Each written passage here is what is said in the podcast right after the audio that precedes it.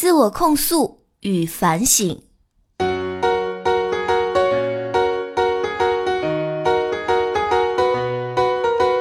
每个人都有属于自己的生活方式，你可以不喜欢、不苟同，但必须尊重。总是看不惯别人，不是因为别人有多不入眼，而是因为自己心胸太狭隘。谴责别人之前，先换位思考，或许就能轻松的释然，原谅别人的小错误。从一个原本总是说着我可以理解的人，变成一个总是说着我不能够想象，这是不需要智商的。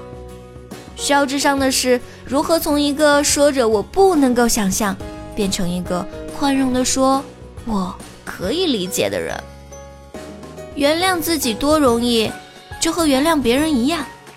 试图把身边亲近的人，在他们犯错误时，将他们看成不太熟悉的朋友。结果就会是，没关系，我也常常这样。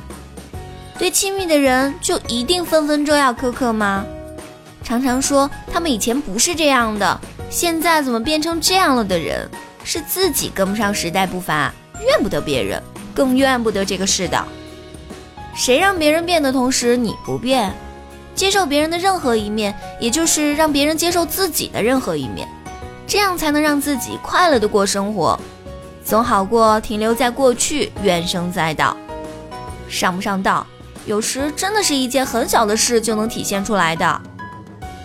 当人们选择性的只听自己想听的那部分，看自己想看到的那一面，即便有些事实摆在人们眼前，也是毫无意义的。固执己见是给了自己捆绑束缚，约束了自我发展的空间，阻碍了自我向外延伸的机会。